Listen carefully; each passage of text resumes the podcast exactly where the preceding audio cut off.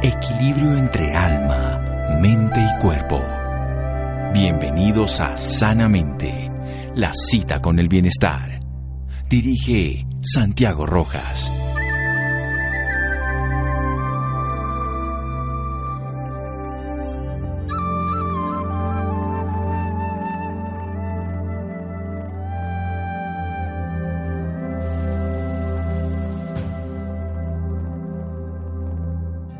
Se necesita más que un buen cuerpo, tienes que tener un corazón y alma que los acompañen. Epíteto. Buenas noches, estamos en Sanamente de Caracol Radio. La persona que tengo al frente la quiero mucho, la admiro porque la he conocido en todos sus procesos de vida. La acompañé como médico dentro de un proceso de salud biológica hasta que llegó a algo que le transformó la vida. Pero más allá del hecho biológico del que vamos a hablar, también es cómo ella ha afrontado este proceso y cómo lo ha tomado como una activista del tema que vamos a tratar a continuación, los trasplantes. Ella es una profesional en historia del arte, coach ontológico, coach de cuerpo y movimiento, entrenadora de matemáticas del corazón del Harvard Institute donde hemos hablado en otra oportunidad. Ella recibió un trasplante del riñón en junio del 2015 de un donante cadavérico. Generalmente se hace donante vivo, en el caso de ella fue donante cadavérico. Eso es algo muy importante porque después de que nosotros morimos, seguimos siendo útiles para 55 personas. Vamos a hablar de eso. Y gracias a que una mujer, a quien no conocía, tomó la decisión de donar sus órganos y tejido al morir, ella está aquí viva y le está ayudando a otros a que tengan esa conciencia, o sea, le dieron la vida para seguir dando vida. Cuando uno dona su órgano, uno sigue viviendo a través del otro y el otro sigue viviendo gracias a uno, o sea que es un negocio redondo donde todos quedamos felices. Tiene este compromiso con su donante y con 2.800 personas que hoy están en lista de espera, que infortunadamente no hay suficientes órganos, hay más necesidades en este caso que órganos para dar, pero por eso es importante que tengamos claro que el pro de la donación, el trasplante de órganos y de tejidos, porque donamos todo, podemos donar todo, para que muchos más puedan tener la oportunidad de seguir con vida. Mi amiga querida Silvia Escobar, buenas noches. Buenas noches, Santi. Gracias por tenerme aquí en tu programa, poder conversar con tu audiencia. Bueno, entonces, ¿cómo es esto de que 55 personas se pueden beneficiar de que alguien que va a dejar su cuerpo perderse no se pierda? Para nada, Santi. Es la alegría de vivir.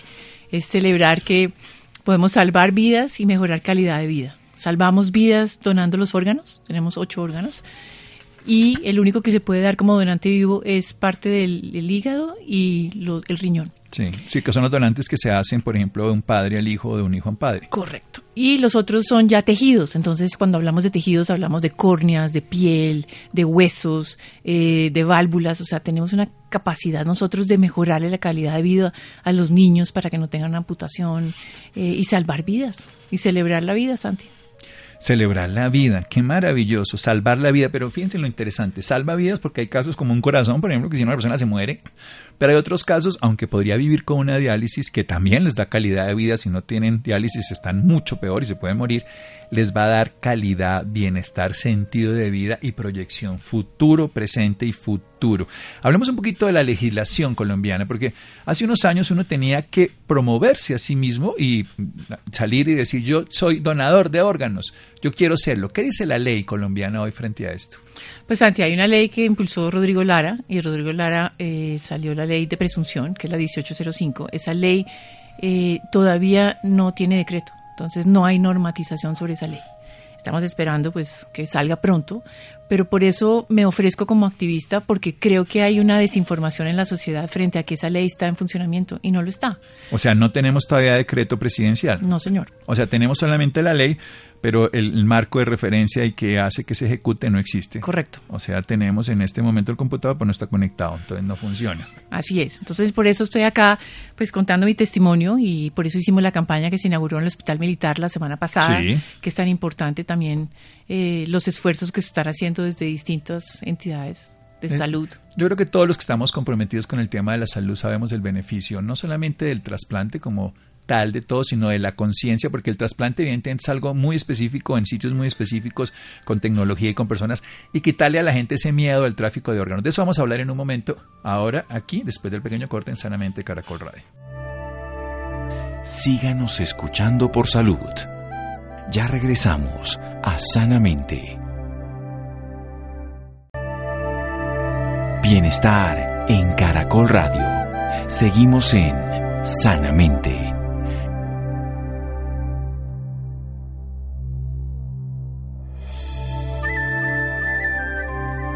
Seguimos en Sanamente de Caracol Radio, activista de las donaciones de órganos y los trasplantes, Silvia Escobar una mujer maravillosa que nos enseña que ocho órganos se pueden donar, dos de estos estando vivos, el hígado y el riñón, y los otros como cadáver. Y los demás tejidos, como los huesos, como la córnea, como la piel, en fin, tejidos que pueden llegar a salvar vidas o que pueden dar calidad de vida.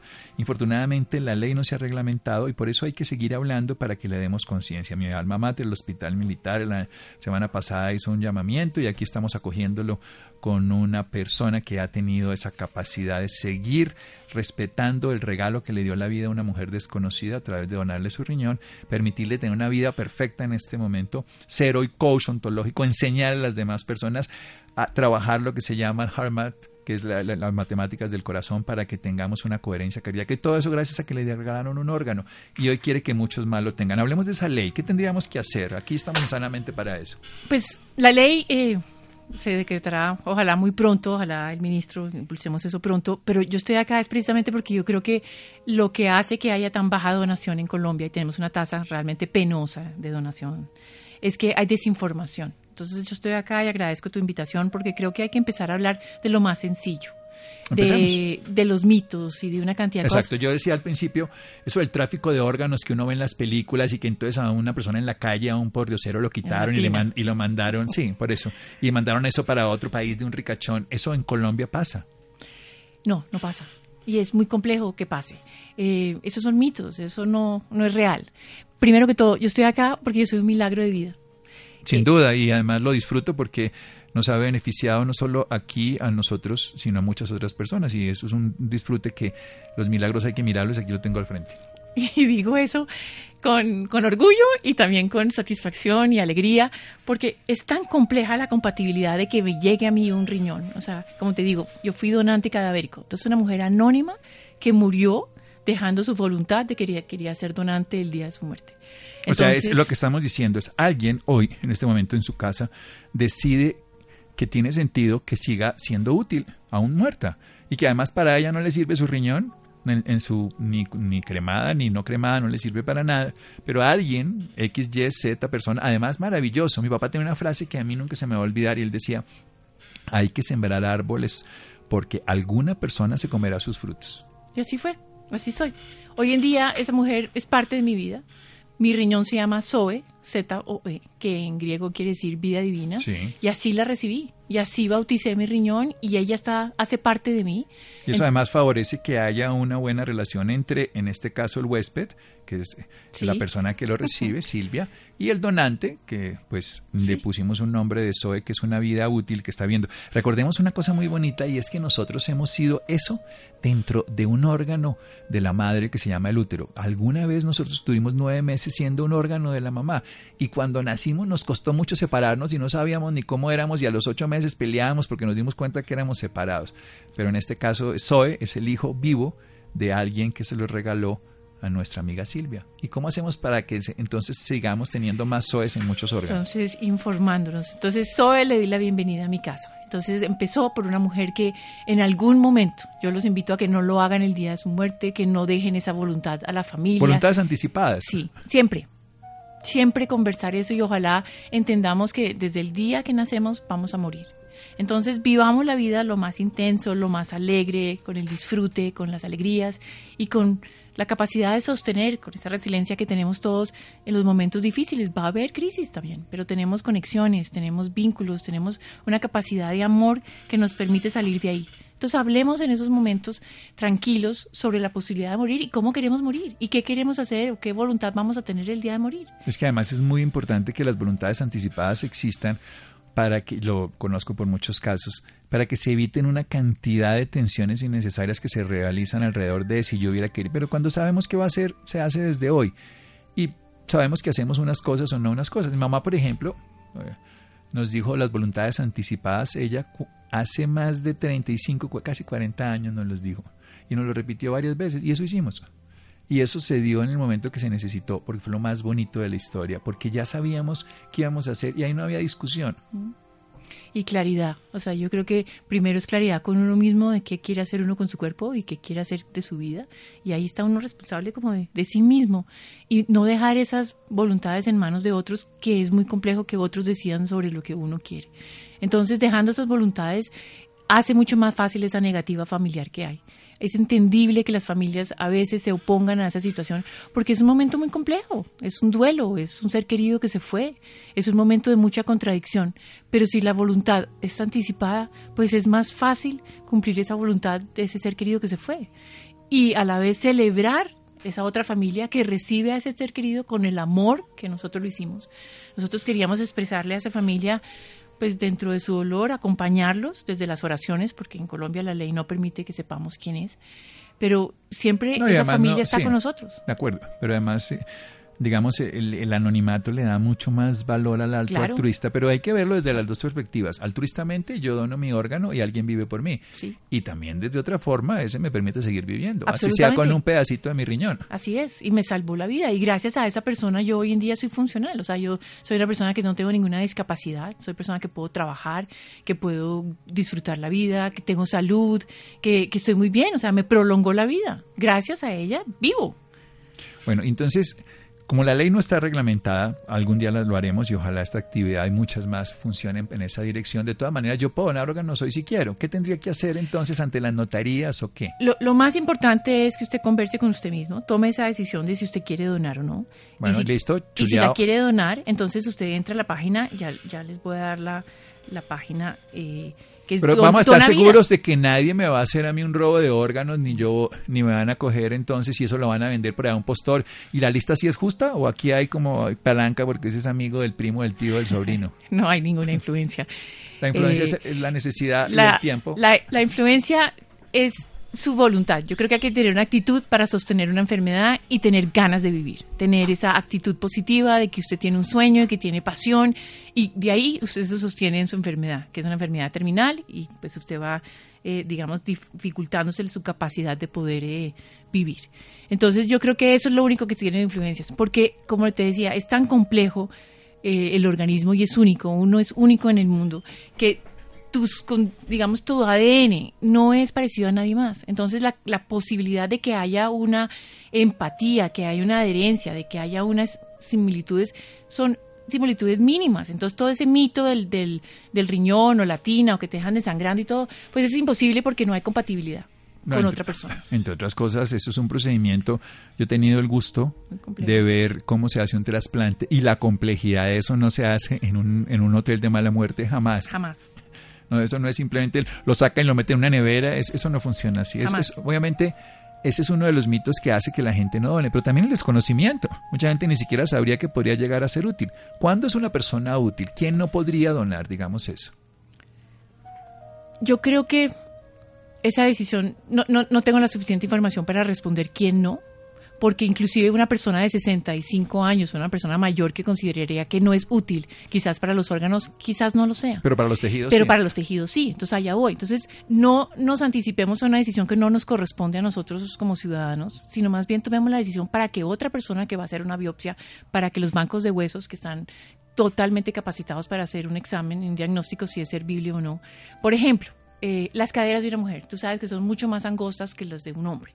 Entonces, cuando hacen la limpieza y todo el proceso de bioseguridad de ese, de ese cadera de una mujer, se le puede adaptar a un adolescente, una mujer, un niño. Puedes ayudar a que ese niño pueda caminar.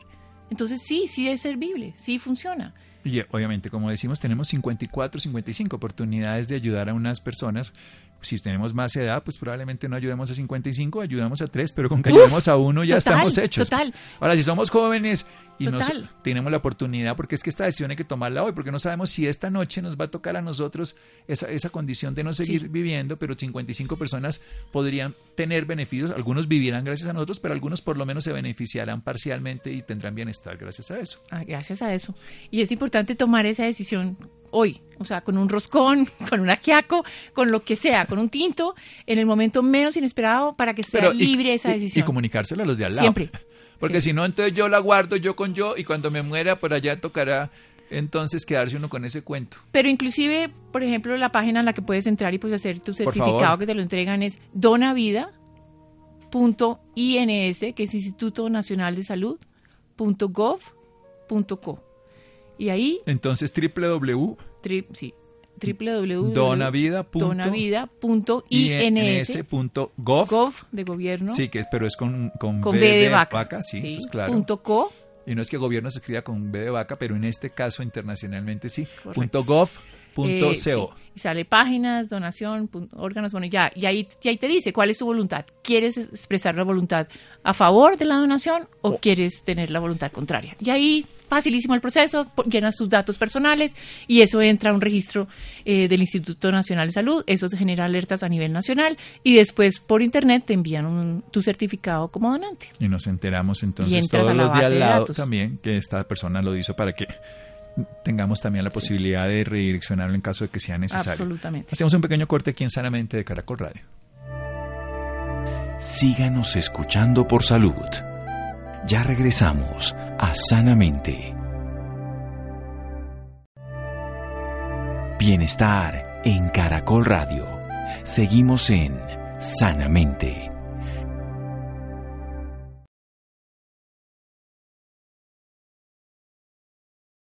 Seguimos en Sanamente de Caracol Radio. Silvia Escobar, profesional en historia del arte, coach ontológico, coach del cuerpo, movimiento y movimiento, entrenadora de matemáticas del corazón. Recibió un trasplante de riñón en junio del 2015 de un donante cadavérico. Le puso un nombre maravilloso, Zoe, que es la, la vida divina, como dice, se dice en griego. Y esto es maravilloso porque ella tiene la vida divina gracias a que alguien entre sus voluntades anticipadas, había decidido donar sus órganos cuando muriera y tuvo la oportunidad entonces hoy en día se está beneficiando Silvia Escobar de esto. Les nos está contando que la ley no está reglamentada, la 1805, pero que de todas maneras podemos ser donantes de órganos simplemente por la decisión. ¿Y cómo lo hacemos?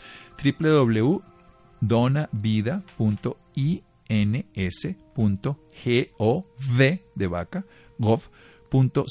donavida.ins.gov.co es la posibilidad de que nosotros decidamos con voluntades anticipadas ser donantes o no de ser donantes para que las personas, cualquiera que sea, puedan beneficiarse. Recordemos que podemos donar ocho órganos, entre otras cosas lo podemos donar dos siendo vivos, el hígado y el riñón, ya hay una compatibilidad específica, eso se hace generalmente desde el punto de vista biológico tendríamos que tener compatibilidad inmunológica con nuestro familiar, pero muertos tendremos muchas más opciones porque nuestra posibilidad ya es infinita, no solamente en cuanto a órganos, acabamos de nombrarlos, ocho órganos, sino también en cuanto a tejidos, córnea, por ejemplo, que es permitir a alguien que vea.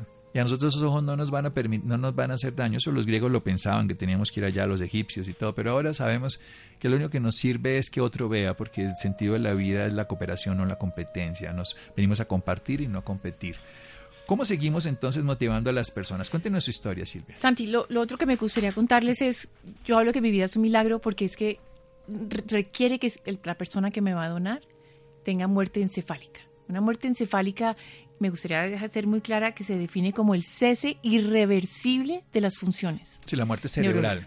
Exacto, pero no es coma, es muy distinto de ese estado de inconsciencia que es la coma. Entonces es un protocolo muy riguroso donde la persona muere, es, es un cadáver. Sí, no, para nosotros los médicos la muerte cerebral es la muerte. Correcto. No, no, no, es diferente exactamente al coma, lo que están diciendo, y es diferente pues a una persona que está agonizando. No, ha habido una muerte, lo que pasa es que aún hay funciones biológicas, pero lo que es el yo, la personalidad, es ese personaje, es ese cerebro, y ese cerebro si está muerto, pues ya no va a haber posibilidad de vida. Así es. Y, lo menciono porque otro mito es, si yo declaro ser donante, a mí me van a dejar morir cuando necesite la asistencia en un hospital. Entonces, aclaro eso, que es, es, es, una, es un cese de funciones irreversible. Entonces, por esa razón, la muerte encefálica hace que la, la persona pueda donar órganos, porque muere en un hospital requiere que muera en un hospital porque los órganos tienen una cierta vida, no pueden eh, trasplantarse días después, eso son horas y son horas por milagrosas eso, sí, para por eso poder contamos recibir que ese cuando, órgano. Que aquí le sacan a un señor en Uganda y luego se lo llevan a Nueva York, todo eso pues obviamente, o en Argentina como en la película, pues evidentemente no solamente no es cierto, sino que hace que muchas personas digan, ah, no, eso va a terminar donde no toque y no le va a servir a ninguna persona. Entonces la persona muere en un hospital, requiere ya que haya pues uno en lista de espera pasa por una cantidad de exámenes y de estudios para poder saber cuáles son sus factores biológicos para buscar compatibilidad. Y cuando esa persona que le corresponde a usted, llega, lo llaman y usted tiene más o menos una hora para desplazarse al lugar donde usted va a recibir esa posibilidad. Hasta ese momento no se sabe porque hay que hacer exámenes nuevamente. Y si usted se favorece como me favorecí yo, tiene una inmensa posibilidad de seguir con vida, de disfrutar, de, de estar con otros y eso es infinito, eso es una gratitud con la vida y por eso estoy yo acá. Yo, yo le debo mucho a esa mujer y a mí pues mismo para seguir. No, y no solamente lo bonito de que le debe, sino que lo está pagando con creces. Porque lo ha tomado como un caballito de batalla en el buen sentido del término, en el maravilloso sentido de que le ha dado vida a miles de personas. Que si, le, si ese discurso cala, le vamos a dar no solo a estos poquitos, sino a estos muchitos de los que estamos aquí presentes, que lo tomamos con conciencia. Bien, vamos a hacer otra, otra reflexión interesante. ¿Qué ¿Qué tan complejo es la tramitología de esto para las personas que tienen, vamos a ponernos en el otro lugar, los que necesitan el trasplante? Cuando hablemos que hay 2.800 personas en lista de espera. Eso es muy triste, Santi. Eso es, eso es un dolor. Estar en lista de espera, en este momento, yo estuve tres años y medio en lista de espera. Eso es mucho tiempo. Y yo soy afortunada en el hecho de que hay personas que duran mucho más que yo. Y muchas personas, voy a decirlo así de simple, se mueren antes de recibir el órgano. Totalmente. Se mueren alrededor de 140 personas al año. Gracias por ese dato tan horrible. Gracias por decirlo, pero para que nos remueva. Es muy triste. Y aquí no se requiere que haya una investigación, una ciencia, una cura. No estamos esperando el medicamento para salvar vidas. Estamos esperando simplemente, además porque todos los días fallecen personas. Exactamente. Evidentemente, además, muchas de esas personas, he escuchado historias muy bonitas y reales de, por ejemplo, una madre que su hijo muere, pero deja su corazón, y luego escuchar el corazón del hijo. miren, me conmuevo con la escena. Es tan bella que es absolutamente, y no lo podemos narrar. Sí, hay unos videos muy lindos coreanos, hay otro, en Estados Unidos sí se puede saber quién es, la legislación es distinta, no importa. Sí, por eso. Entonces hay historias maravillosas. De Europa, porque aquí, es, aquí no se conoce. Aquí Pero no importa, eh, eh, en mi caso, por ejemplo, yo me toco todo el día mi riñón, lo tengo adelante, el lado izquierdo, porque el día antes tuve una cirugía y usualmente lo ponen del lado derecho, que es más fácil, pero lo tengo del lado izquierdo. Y es como en ese estado de embarazo donde las madres podemos conversar con el hijo y es como una conversación privada. Además porque sigue súper vivo, porque ese riñón le permite orinar, le permite filtrar la sangre, que es la función del riñón, le permite tener hemoglobina buena y no anemizarse, porque le genera todas las funciones del riñón. Me regula la presión arterial, que la tenía y altísima sí. y malísima. Eh, sí, muchas toxinas, mucho todo. Entonces, por eso digo que estar en lista de espera es horroroso. Estar en lista de espera es una sentencia. Uno está en lista de espera uno, dos, tres días, meses, años. Y eso quiere decir que sí hay un tratamiento para nosotros los que tenemos una necesidad de un riñón. Hay un tratamiento que no es el ideal, pero nos ayuda a mantener con vida. No indefinidamente, vamos deteriorando y podemos morir en diálisis. Para los otros pacientes, un corazón, un riñón, un páncreas, un pulmón, no hay un tratamiento alternativo. Entonces, para ellos el deterioro es más rápido, más complicado y pueden morir más. Sí, claro, es que además ahí tenemos eso, el, hay órganos que se pueden suplantar, de hecho tenemos dos riñones y muchos pacientes pueden vivir con un daño dañado, el otro funciona y cuando no hay riñones tenemos diálisis peritoneal, hemodiálisis, en fin, pero no tenemos la posibilidad con otros eh, daños neurológicos y por supuesto en este caso con el daño del pulmón, con el daño del corazón, con el daño del páncreas, con el daño del hígado, aunque se puede hacer también de donante vivo, no hay forma de tener realmente un tratamiento que sea diferente al, de, al que se puede tener en un paciente con un daño renal.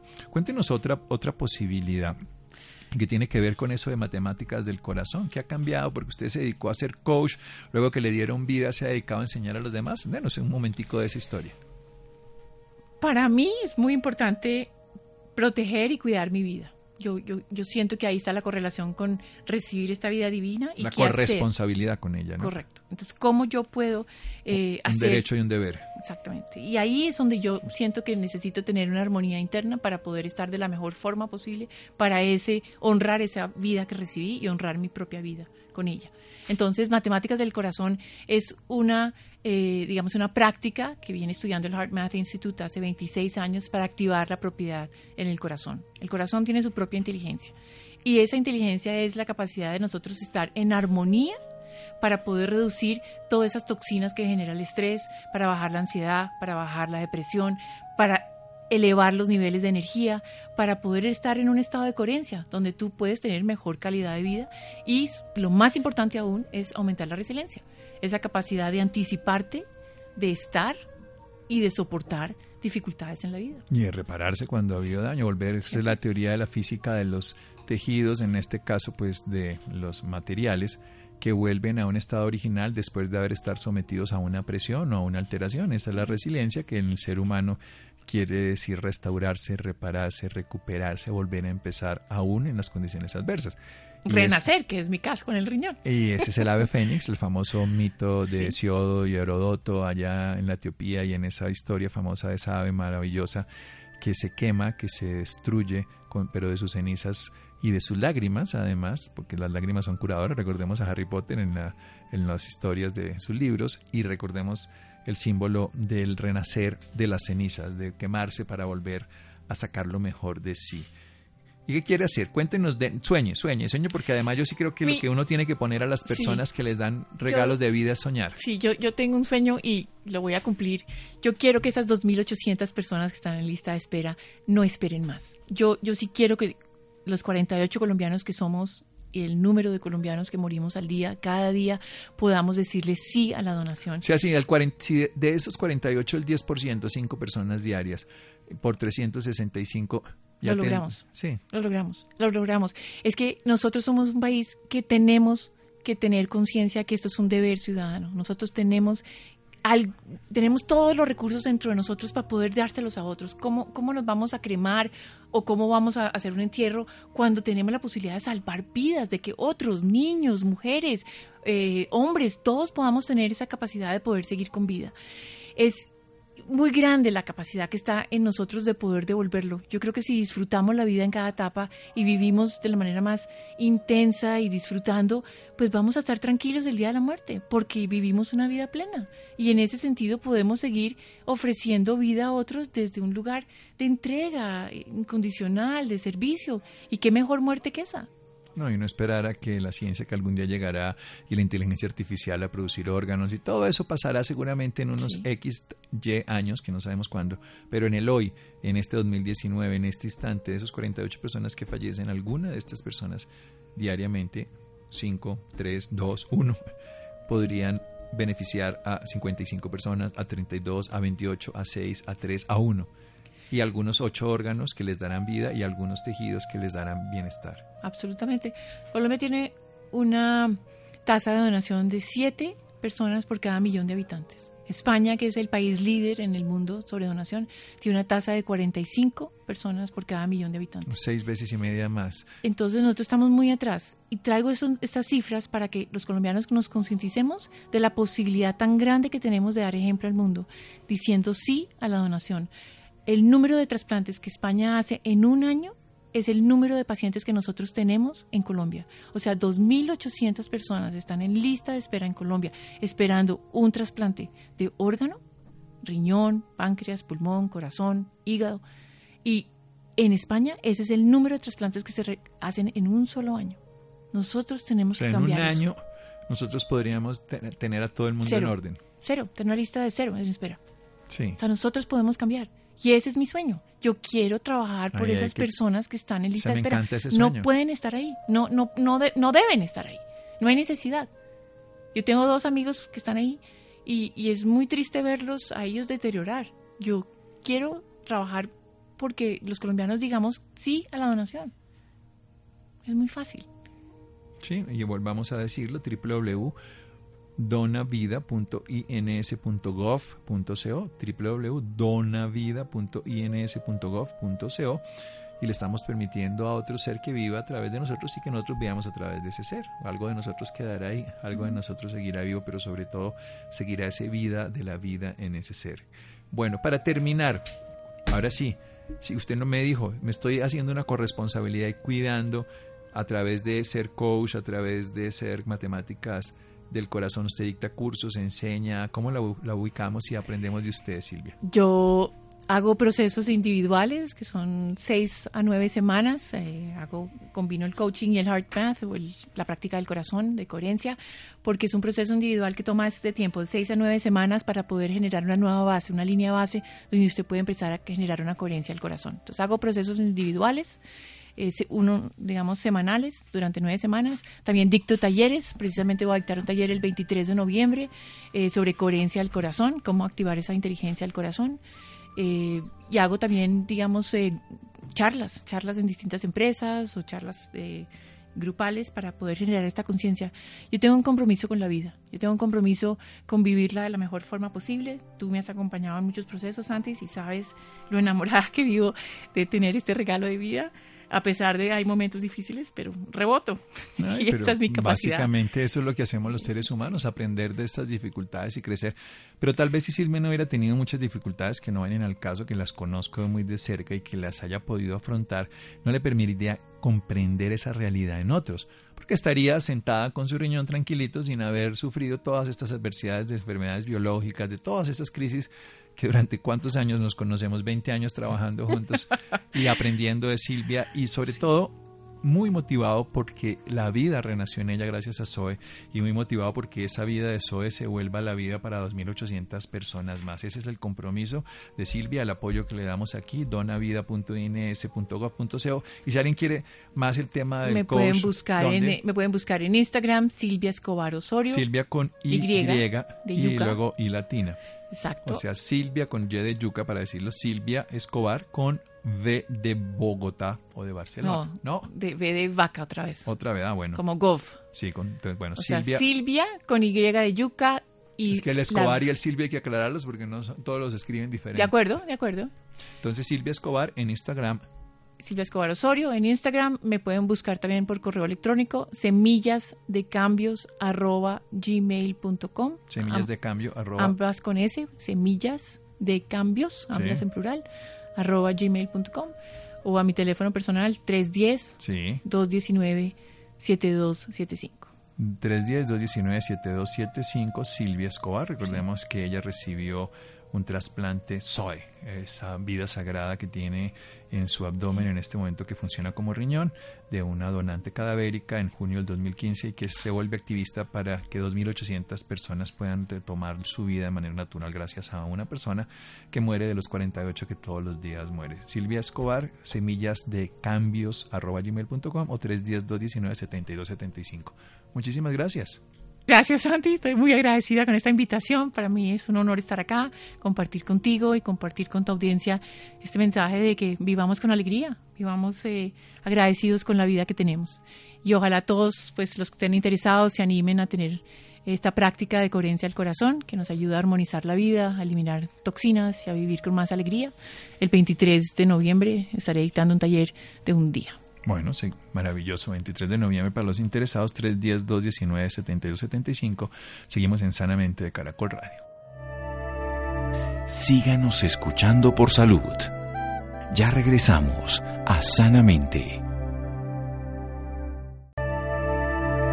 Bienestar en Caracol Radio. Seguimos en Sanamente.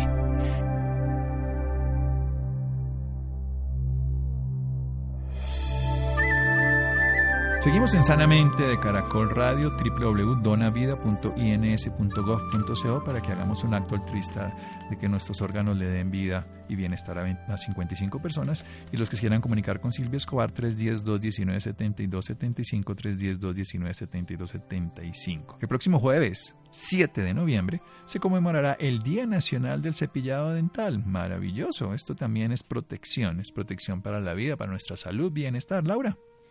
Santiago, muy buenas noches para usted y para todas las personas que nos sintonizan a esta hora. El 89% de los niños y niñas a los 5 años ya presentan lesiones de caries en sus dientes y menos del 2% de la población llega a los 60 años con la dentición completa. Para hablarnos un poco más sobre este tema nos acompaña la doctora Lina María García. Ella es odontóloga, epidemióloga y codirectora de la Alianza por un Futuro Libre de Caries. Doctora Lina, muy buenas noches y bienvenida sanamente de Caracol Radio.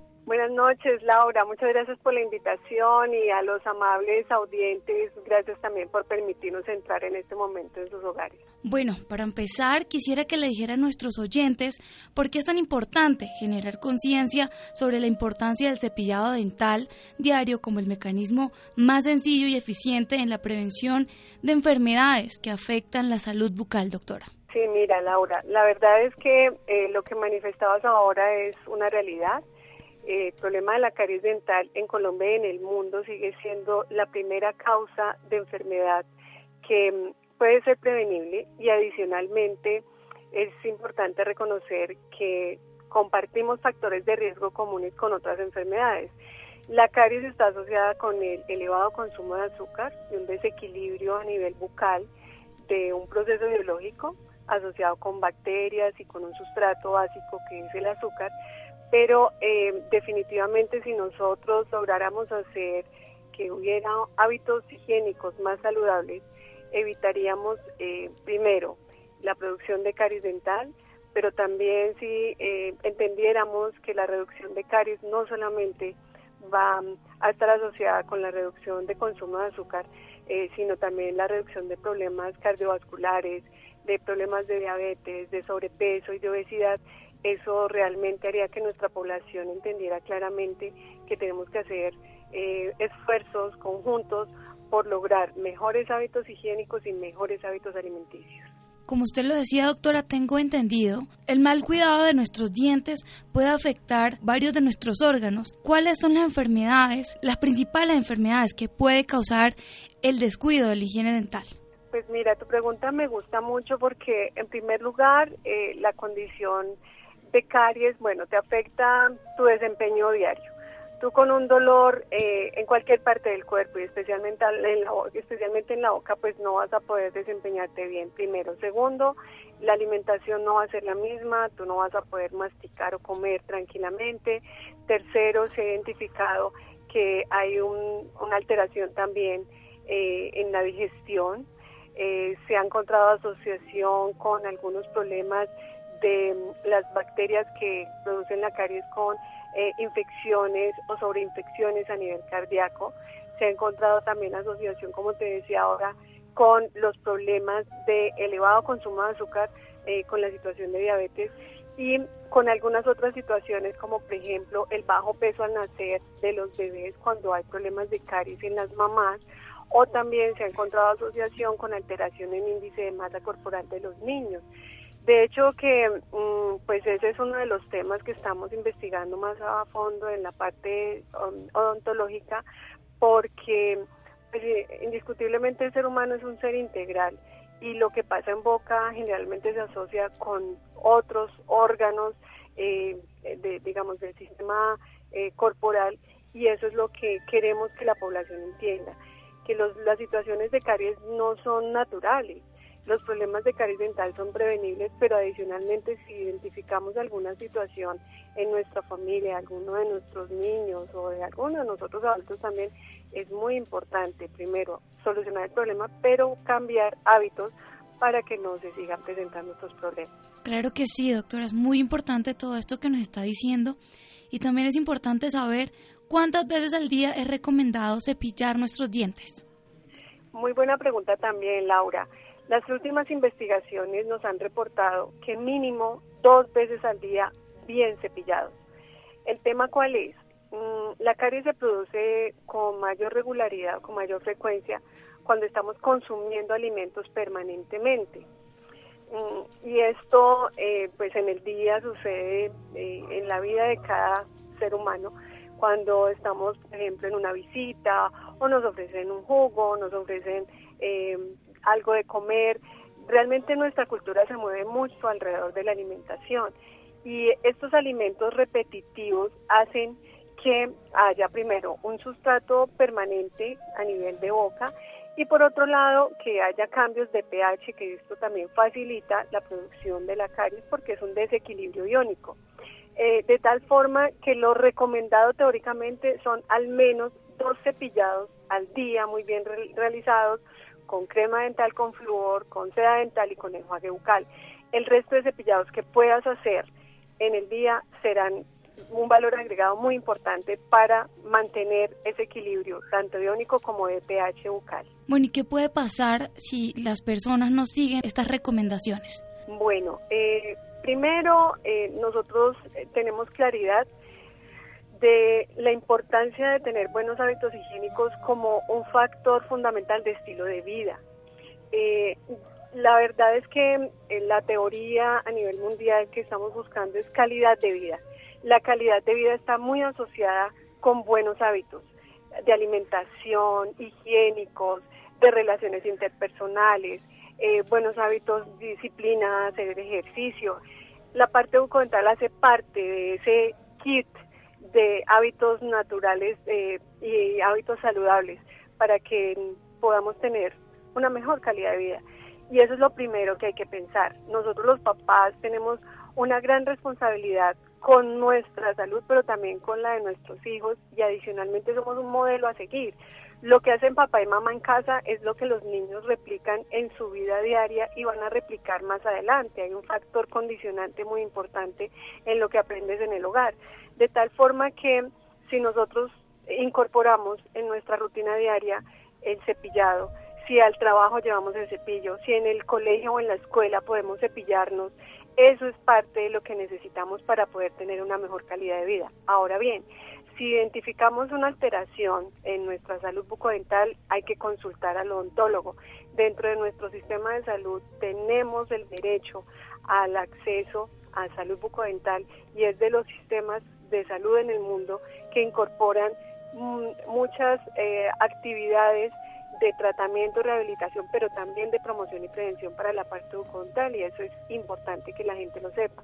Entonces es fundamental poder incorporarlo en nuestros hábitos higiénicos para tener una mejor calidad de vida. Bueno, y también se mencionó que el Día Mundial del Cepillado Dental es el próximo 7 de noviembre. Háblenos un poco sobre esto, doctora. ¿Qué se hace ese día? Bueno, eh, esta es una, una iniciativa eh, mundial, como bien lo has dicho, para posicionar el tema del cepillado en la rutina de nuestros niños y de nuestras familias. El 7 de noviembre vamos a realizar un cepillado dental simultáneo a las 10 de la mañana en todo el país para aproximadamente eh, un millón de niños en Colombia. Esta actividad la estamos realizando de manera simultánea con otros países del mundo, especialmente América Latina, teniendo en cuenta que para nosotros es fundamental darle un reconocimiento al cepillado dental en la actividad diaria. Este día lo hacemos de manera masiva, como un proceso lúdico de posicionamiento del tema para promover con las escuelas, en las instituciones educativas, en los CDIs, que recordemos la importancia del cepillado.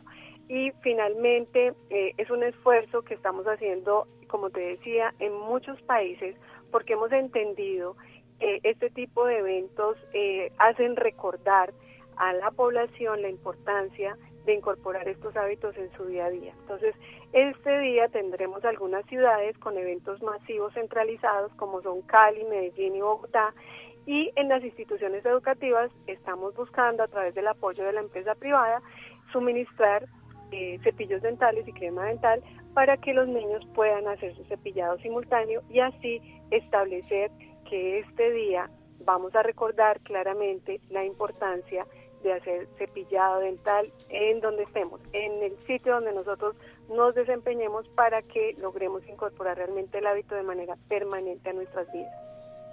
Excelente. ¿Y quiénes pueden asistir a este evento? esta pregunta también me encanta. Em, la idea es que podamos vincularnos especialmente los niños, las niñas y los adolescentes desde las instituciones educativas, pero también los papás que nos quieran acompañar pueden hacerlo de manera gratuita. Eh, hay una línea gratuita 018000 donde se pueden vincular eh, a través de las instituciones, esta información está por la red, para que puedan inscribirse directamente y recibir eh, los materiales que les estoy mencionando. Y ya para finalizar, ¿dónde pueden encontrar más información sobre este tema los oyentes que estén más interesados? Mira, tenemos una página eh, de Facebook y tenemos eh, la línea gratuita. Eh, buscan el programa de Sonrisas Brillantes.